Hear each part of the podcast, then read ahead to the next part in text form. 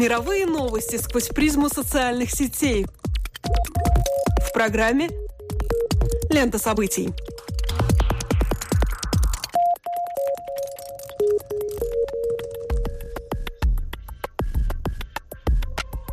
Добрый день, дорогие друзья. Вы слушаете Латвийское радио 4, и меня зовут Алексей Гусев. А меня Роман Шмелев, и в эфире еженедельный дайджест онлайн новостей «Лента событий». Здесь мы бросаем наш субъективный взгляд на происходящее и обсуждаемое в интернете. Социальные сети, Facebook, Twitter – все самое новое и актуальное в течение следующих 15 минут. Ведущим хэштегом, наверное, во всем Твиттере сейчас является слово «the dress», то есть платье. Впрочем, об этом мы поговорим чуть позже в отдельной рубрике.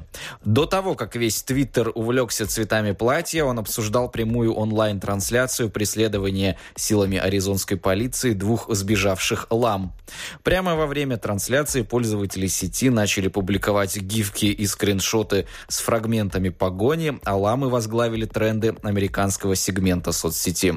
В итоге лам поймали, а затем у одной из них даже появился свой пародийный твиттер-аккаунт. В российском сегменте, в свою очередь, полным ходом идет обсуждение возможности предоставить контроль над более чем 50% нефтяных месторождений России китайским инвесторам. Ключевой тег – месторождения.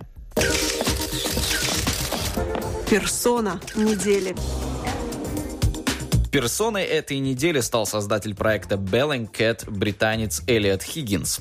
24 февраля на интернет-портале «Медуза» появилось примечательное интервью с Хиггинсом, которое мы рекомендуем к прочтению всем, кто задается вопросом, возможно ли сформировать объективное суждение на основе анализа данных, попадающих в интернет. Команда Хиггинса занимается тем, что подробно разбирает общедоступную информацию, видеоролики, опубликованные в YouTube, свидетельства очевидцев, фотографии, фотографии, карты Google с места событий и тому подобные материалы. Хиггинс систематизировал десятки тысяч сообщений из социальных сетей. Из потока информации, в котором ни у кого из журналистов не было времени разбираться, постепенно начали рождаться сенсации. Через несколько месяцев блог Хиггинса уже читали сотрудники всех крупных СМИ, а также британские и американские чиновники. Первые изыскания Хиггинса пришлись на период арабской весны. Сопоставляя аккаунты в социальных сетях Google Plus и Twitter, Хиггинсу удалось установить происхождение и даже марку оружия, применявшегося в Сирии в январе 2012 года. В 2014-м Хиггинс собрал команду и основал проект Bellingcat, который финансируется по модели фандрайзинга, то есть на пожертвования. Первой значительной публикацией с момента появления проекта стало расследование причин падения малазийского Боинга над территорией Донецкой Народной Республики. Анализируя снимки со спутников и видеоролики, выложенные в сеть э, жителями Донецка, на которых запечатлена система БУК, команда Bellingcat смогла детально воссоздать маршрут передвижения ракетной установки по области. В своем докладе блогеры повествуют о том, как БУК попал на территорию Украины, кто им управлял и что стало с системой после происшествия. В ответ на эти растиражированные многими СМИ заявления ведущий Первого канала российского телевидения Михаил Леонтьев сделал свой сюжет, где был обнародован спутниковый снимок, на котором якобы видно видно, как реактивный истребитель атакует малазийский лайнер. Впрочем, анализом социальных сетей и видеозаписей команда Хиггинса не ограничилась. В середине февраля они выпустили доклад о том, кто летом 2014 года обстреливал украинскую территорию. Помимо уже ставших традиционными методов расследования, они разработали способ анализа спутниковых снимков Google. Используя карты, находящиеся в открытом доступе, они находили скопление воронок, образовавшихся в результате артиллерийского огня огня. Один из участников проекта объясняет, артиллерийские снаряды оставляют весьма специфические следы на земле, которые можно заметить, изучая карты Google с разрешением до полуметра. Используя стандартные методики, применяемые по всему миру, можно легко опознать тип снаряда, направление обстрела и, следовательно, найти, где находилась огневая точка. Конец цитаты. Определить местоположение артиллерии помогли следы выжженной травы, которые видны на снимках Google. А следы шин позволили установить из какого типа установки велся огонь. Всего таким образом были проанализированы 75 артиллерийских обстрелов и 1353 воронки. Это позволило определить 9 траекторий, 8 из которых указывали, что огонь велся с территории России. Эта практика интернет-анализа началась как простое увлечение. Хиггинс был геймером, но семейная жизнь заставила его отказаться от пожирающего время хобби. Возможно, именно благодаря привычке тратить на игры множество часов у Хиггинса хватает выдержки на свои исследования. В конце концов, его деятельность мало чем отличается от игры в жанре квест. Интернет до сих пор многим из нас представляется чем-то эфемерным. Но тут мы видим пример того, как посредством скрупулезного изучения записей в социальных сетях сквозь иллюзорность светящегося экрана просвечивает вполне осязаемая реальность. Более того, эту реальность можно не только поглощать, но и влиять, за ней наблюдая и восстанавливая цепь событий. На полях отмечу, что устойчивые ныне мемы про диванные войска и сетевых хомячков получили за счет подобной деятельности некоторое оправдание. Хиггинс и его команда представили всему миру пример современной информационной археологии. Конечно, интернет представляет собой текст, который никогда не будет прочитан, но оказывается, при должном тщании и изучении этой свалки можно найти ответ на вопрос, куда и зачем мы двигались по изменчивой водной глади колыхающегося информационного пространства. Дискуссия недели. Пользовательница Тумблера под никнеймом SWicked опубликовала фотографию платья с вопросом, какого оно цвета – белого с золотым или синего с черным. И вскоре весь интернет разделился на две партии, потому что разные люди действительно увидели столь различные цветовые сочетания. К дискуссии подключились и знаменитости, например, звезда телевидения и интернета Ким Кардашьян рассказала подписчикам, что тоже поспорила с мужем Канье Вестом по поводу цвета. Ученые принялись объяснять, что цветовое восприятие человека зависит от индивидуальных особенностей его зрения. Кто-то проводил эксперименты в фотошопе, но, наконец, автор фотографии попыталась уверить, что в действительности цвета платья – это сочетание синего и черного, но даже ей не все поверили. В общем, цветовое безумие продолжается до сих пор. Главный хэштег, под которым появляются сообщения о платье – это «The Dress», Впрочем, не менее влиятельные метки Blue and Black и White and Gold – Порталы перепечатывают наиболее душещипательные истории, когда несогласие по столь существенному и принципиальному вопросу не только оказывалось поводом для продолжительного спора, но и на самом деле разрушало отношения.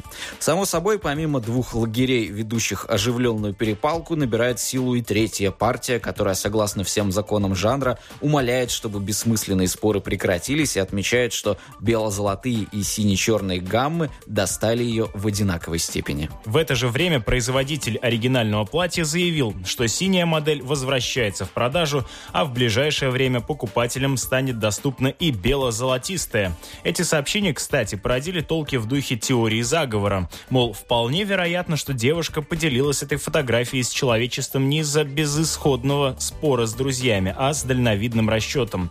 И вся озвученная история – это одна из самых гениальных рекламных кампаний современности.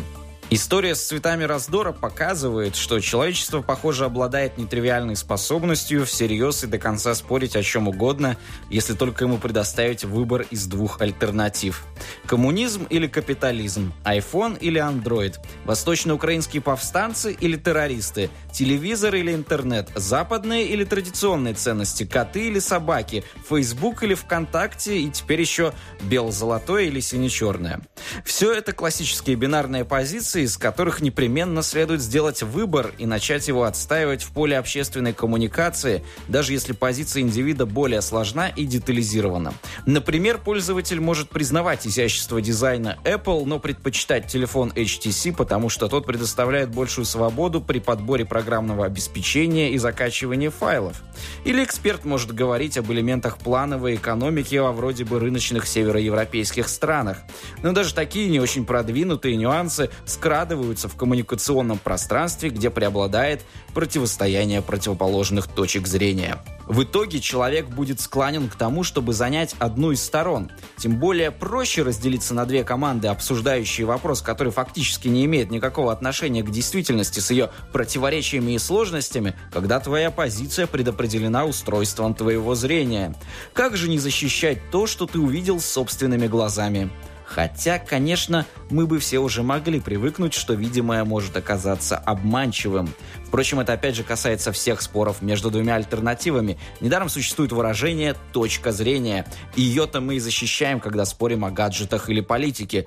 То есть такой спор был бы невозможным, если бы мы не были уверены в правильности своего зрения и взгляда. Точно так же, как и в случае со злополучным платьем. Хотя на самом деле нам следовало бы задуматься не о том, как переубедить оппонента, а почему мы внезапно оказались с ним по разные стороны баррикад.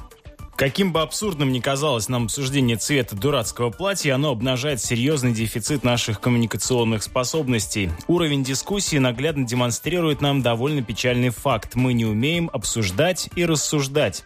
Портал BuzzFeed предлагает целую подборку твитов, изображающих довольно агрессивную переписку, которая приводит к ссорам между друзьями и возлюбленными. Рушатся человеческие отношения. Не из-за платья, конечно, из-за неумения разговаривать. Не нужно быть специалистом в структурной лингвистике, лингвистики, чтобы на основе анализа этих споров прийти к выводу об отсутствии методологии коммуникации. Подобно выбору цвета платья для нашего общества водоразделом послужил вопрос отношения к присоединению, например, Крымского полуострова к России. Платье — это переменное, X, на место которого можно подставить любой другой животрепещущий вопрос. Проблему я вижу в том, что мы платье обсуждаем как Украину, а Украину как цвет платья. Об Украине я заговорил, разумеется, не случайно. За современную историю с момента падения Советского Союза Союза, едва ли найдется иной информационный повод, который расколол бы общество столь сильно и значимо, как оценка украинских событий. Не обладая значительным количеством информации, не разбираясь в философских, культурных, политических аспектах того или иного общественного важного вопроса и не затрачивая столько сил, сколько герой нашего предыдущего сюжета на его изучение, мы, тем не менее, считаем, что уклонение от самоопределения в таких вопросах невозможно. Однако к продуктивной коммуникации, которая приводила бы к формированию нового для собеседников содержания мы чаще всего не прибегаем. Слово недели. Главным словом на этой неделе становится волшебное слово «magic». Именно так называется новый сервис, появившийся несколько дней назад и созданный для того, чтобы удовлетворить все ваши потребности и желания, если, конечно, они не противоречат закону. Работа сервиса объясняется на сайте getmagicnow.com. На нем большим зеленым шрифтом указан номер телефона, куда предлагается писать смс со своими пожеланиями. На портале говорится, что сообщение попадет к работающим 24 часа в сутки операторам, которые уже разберутся, где достать объект желания клиента. Когда сотрудник Magic выясняет, как выполнить запрос, он отправляет ответное сообщение, где назначает цену вопроса заказчику. Если клиент соглашается, то все, заказ будет выполнен. Все общение с непосредственным предоставителем товара или услуги Magic берет на себя, а человек получает то, что хочет почти волшебным образом, не прилагая усилий, только слегка переплачивая. Таким образом, можно заказать еду, авиабилеты, машину, доставку цветов для своей девушки и так далее.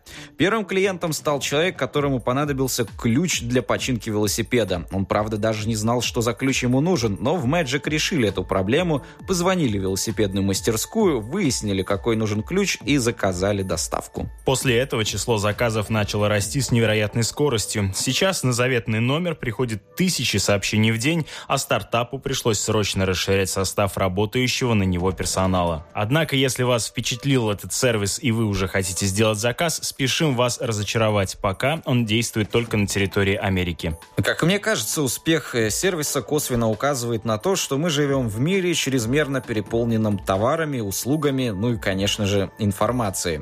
Действительно, разобраться во всем этом бывает задачей подчас трудновыполнимой и нередко и вправду хочется, чтобы вместо бесплодного похода по магазинам, который может отнять занять целый день, у тебя появилось все самое нужное и необходимое, как по щучьему велению. Хотя, с другой стороны, движущая сила успеха проекта Magic — это, конечно, человеческая лень. На ней-то сейчас так удачно и смогли сыграть владельцы неожиданно пошедшего в гору бизнеса. Удивительным образом доступ к неограниченному количеству информации и огромным объемам знаний делает человека как никогда ранее ленивым и нелюбопытным. Мы лучше будем тратить часы на скролл своей ленты Фейсбука, чем озаботимся принципом работы ключа для своего велосипеда. Конечно, Magic позволяет сохранить столь драгоценное время, но на что оно окажется потраченным в итоге – вопрос слишком неудобный, чтобы ответить на него откровенно. Количество просмотров страниц Facebook еще в октябре 2011 года перевалило за 1 триллион. А сейчас этот показатель не знает даже сам Марк Цукерберг. Подписывайтесь на наше сообщество на Фейсбуке и слушайте программу «Лента событий» на сайте латвийского радио 4 lr4.lv. А также следите за выпусками нашей программы в подкастах Apple. С вами были Алексей Гусев и Роман Шмелев. До новых встреч по ту сторону сетевого кабеля.